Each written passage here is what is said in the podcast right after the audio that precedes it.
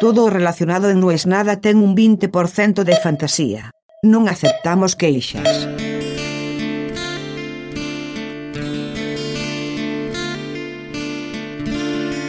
Yo sí soy killer, más monstruo que los de thriller.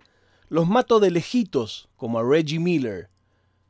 Hace cuatro días que mi cerebro me está torturando con ese pedacito de canción de Tego Calderón.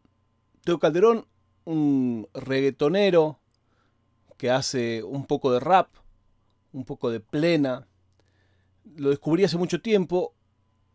Hoy, si sos de Argentina o de España y conoces a Elegante, puedes encontrar muchas cosas de Elegante, como el que lo que, que vienen justamente de Teo Calde, el Abayarde.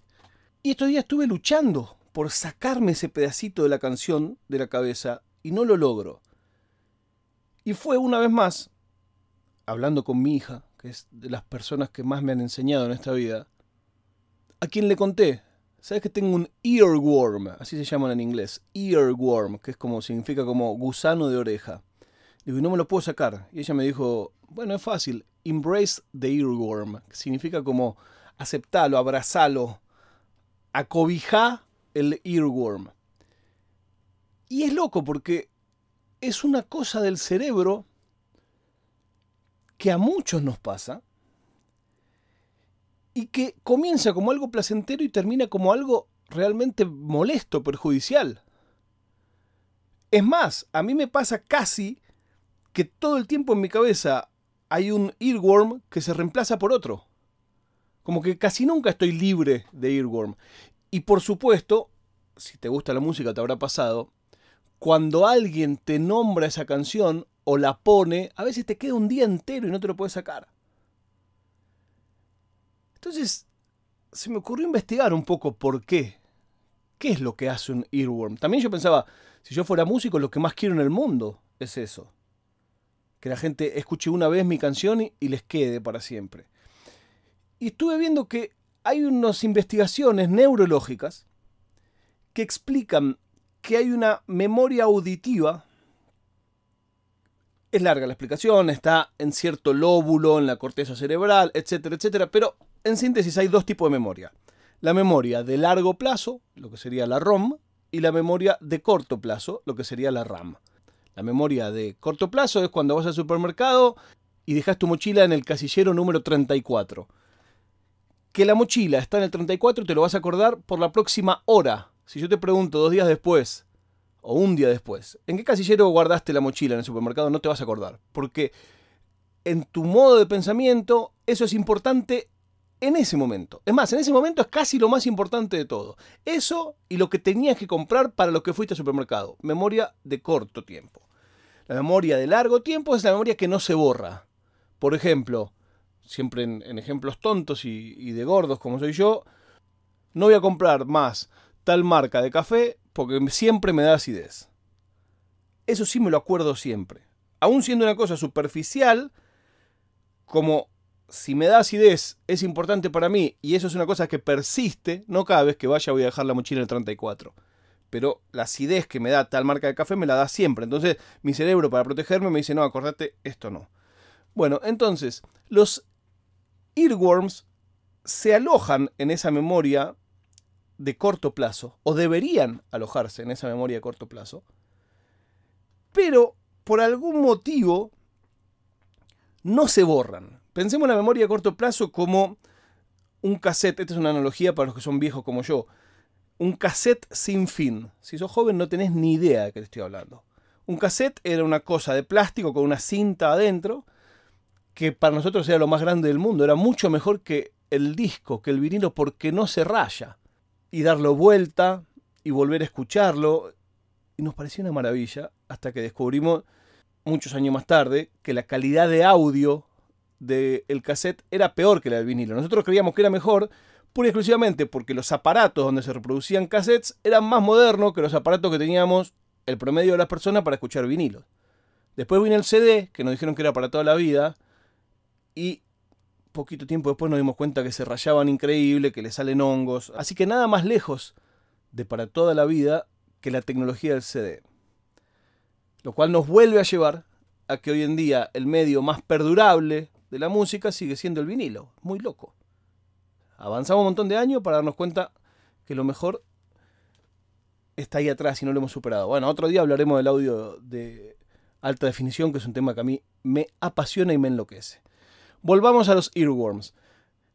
¿Y por qué hablaba de esto? Un cassette tiene una cinta, dos carretes, la cinta va para un lado va para el otro. Bueno, un cassette sin fin es simplemente una cinta sin fin, o sea, una cinta pegada, un, loop, se diría en inglés, una correa, como si fuera una correa de distribución de un auto, que tiene, ponerle dos minutos. Entonces todo el tiempo va grabando. Graba dos minutos y cuando llega a dos minutos justo empieza a borrar lo que había grabado y otros dos minutos y otros dos minutos y otros dos minutos. Se usa mucho eso en las cámaras de seguridad, también digitalmente. Hoy se toma ese concepto.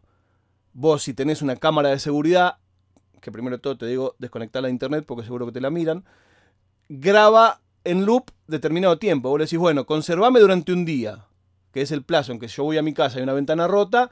Bueno, yo voy a ir siempre en un plazo mínimo de 24 horas. Entonces, la música debería ir a parar a este cassette sin fin, que es la memoria de corto tiempo. Pero por algún motivo, a diferencia del número 34 donde dejamos la mochila, la música y puntualmente las canciones que nos disparan earworms generan en nosotros algo anormal. Puede ser desde la métrica, puede ser desde el sonido, puede ser desde la memoria. En algunos casos, para el earworm no hace falta que escuches la canción. Cuando la escuchás, fuiste, no hay manera de sacártela. Pero simplemente a veces es, siempre me acuerdo el día de que hicimos el asado con tal. Y ahí te aparece la isla del sol. Y no te la pudiste sacar nunca más en la vida. Estoy luchando hace días con los earworms. Y llega un momento que es realmente molesto. Estar hablando con alguien y atrás tener taca, taca, taca. En este caso yo tengo Teo Cal de la Vallarde. Estás bregando como un trangalanga, dice. Me gustaría que me cuenten si ustedes tienen esos earworms. Dejamos para otro día el día en que aprendí que eso que a mí me pasaba no era una manifestación sobrenatural, sino que era un problema, o más que un problema, un mecanismo mental que se llama déjà vu. Lo dejamos para otro día. Pero el déjà vu también me vuelve loco. Es otro error de la Matrix, otro error de nuestro cerebro. Te puede enloquecer el déjà vu hasta que conoces el concepto de que es un déjà vu. Te puede enloquecer. A mí me ha pasado de las primeras veces yo decía, no, pero ¿cómo acá? Y básicamente, el déjà vu es cuando a vos te sucede algo y que tu cerebro te dice, esto ya pasó, esto ya, ya lo viviste. Y vos por algún motivo analizás y decís, no, esto yo no lo puedo haber vivido. Ejemplo claro, vas por primera vez a Mar del Plata, no conocías el mar. Te metes al mar y viene una gaviota, y antes que venga la gaviota, vos decís, ahora va a venir una gaviota, y viene la gaviota. Y viene exactamente como vos pensabas que iba a venir, y vos decís, no, pero yo esto ya lo vi. ¿Cómo puede ser? Yo esto lo viví. Pero un minuto pensás y decís, no, pará, yo esto no lo puedo haber vivido porque es la primera vez en mi vida que vengo a Mar del Plata. Es la primera vez en mi vida que veo el mar. Entonces yo no puedo haber vivido esto. En ese caso es fácil, te das cuenta, acá me estoy equivocando, esto no lo viví. ¿A qué se debe el déjà vu? Hay dos mecanismos. Un mecanismo que almacena la memoria y otro mecanismo que chequea frente a cada cosa que pasa si nuestro cerebro tiene una explicación para eso o no, si sabe qué es. Vos ves algo, ¿qué es? Ve una cosa roja, el cerebro dice, ¿qué es? Una manzana. Ah, bueno, ya vi una manzana, sé que es una manzana. Entonces ahí dice, bueno, bueno, guardate que acá arriba de la mesa hay una manzana. Cuando esos dos procesos se desincronizan, el proceso que graba esto de viene la gaviota y se mete en el agua donde estoy yo, lo graba antes que llegue el que chequea. Entonces el que chequea, chequea algo recién grabado, pero se cree que está grabado de antes. Todo esto lo expliqué para la mierda, porque yo no soy ni científico, ni edito newsletter, ni nada por el estilo. Hay mucha gente que lo explicará mejor. Yo les cuento lo que yo leí alguna vez y lo que me acuerdo. La prueba de vida del día de hoy es que quiero creer que terminó la crisis en Argentina de gobierno, cambiaron jefe de gabinete y un montón de ministros. Solo me queda decirles que en la tienda de firita.com hay unas cosas hermosas que ustedes pueden comprar con el logo de este podcast para colaborar con su crecimiento. Y que la seguimos en Telegram. Telegram no es nada podcast, ahí estamos.